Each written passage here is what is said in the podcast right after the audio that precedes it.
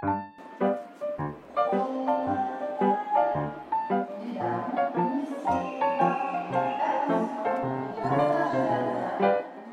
hasard, journal d'un album. Épisode 9. Jour 9. C'est la rentrée, retour à Paris, et bientôt la tournée va reprendre, avec ses voyages en train, ses hôtels, et les possibilités de lecture sur un autre rythme que celui des vacances. Alors, c'est assez drôle, il y a quelques jours, j'ai décidé d'arrêter de lire Proust pour quelques temps.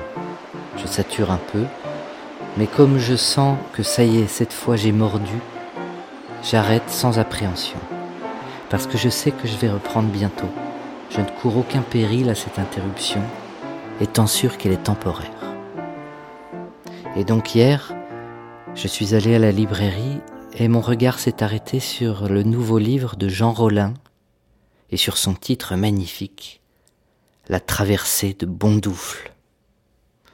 J'avais déjà lu son précédent, Le pont de Beson, qui m'avait beaucoup plu, forcément c'est l'histoire d'un gars qui longe la Seine et décrit des lieux un peu sous les radars. C'est très drôle, très spirituel, très bien écrit, et c'est la promesse d'une écriture plus rapide, plus digeste malgré tout, que celle magnifique mais roborative de ce cher Marcel. Je démarre ce livre, et au bout de quelques pages, l'auteur parle de quoi? De la recherche du temps perdu. Non, c'est... Oh oui, je sais, ce n'est pas non plus incroyable comme anecdote. On parle tout de même d'un ouvrage majeur qui est souvent cité. Mais tout de même, ça me fait réfléchir sur le sujet de la coïncidence.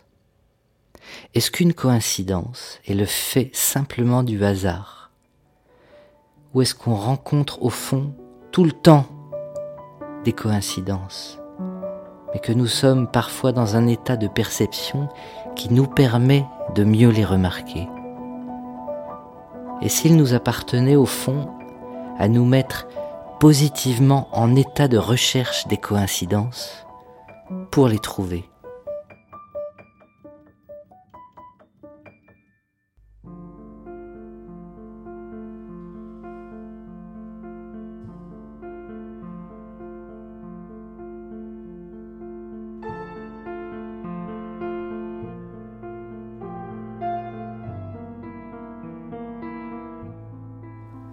Et en disant ça, je pense au podcast Frères de cœur que j'ai réalisé il y a quelques années pour mes amis Guillaume et Nicolas Simon.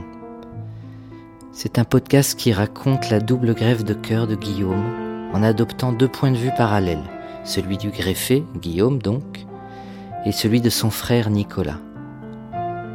Sans rentrer trop dans les détails de l'histoire, allez écouter, c'est vachement bien.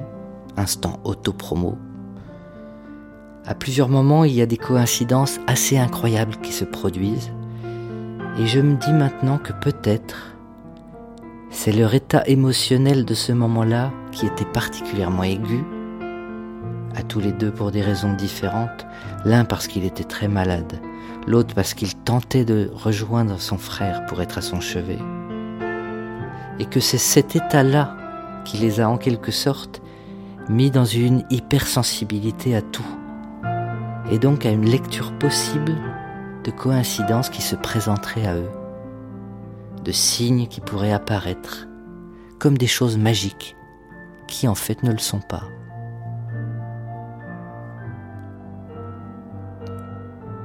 C'est comme si les coïncidences étaient là partout, tout le temps, et qu'il nous appartenait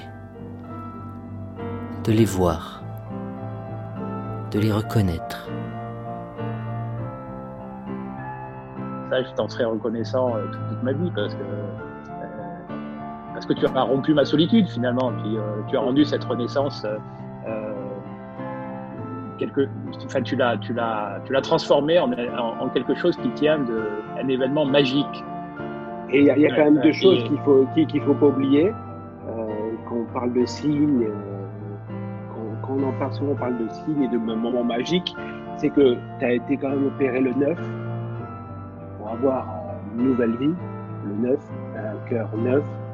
Et, euh, je, ne m'étais jamais rendu compte je suis sorti de, ta chambre, je suis passé à l'hôtel chercher mes affaires pour partir à l'aéroport. Et je suis sorti de l'hôtel et j'attendais le, le, le, Uber. Et j'ai regardé le nom et je me suis dit, merde, l'hôtel s'appelle Elan, Elan Hôtel. Élan, neuf, nouveau cœur, nouveau départ. C'était un, un, voyage chargé de, chargé de signes, je crois.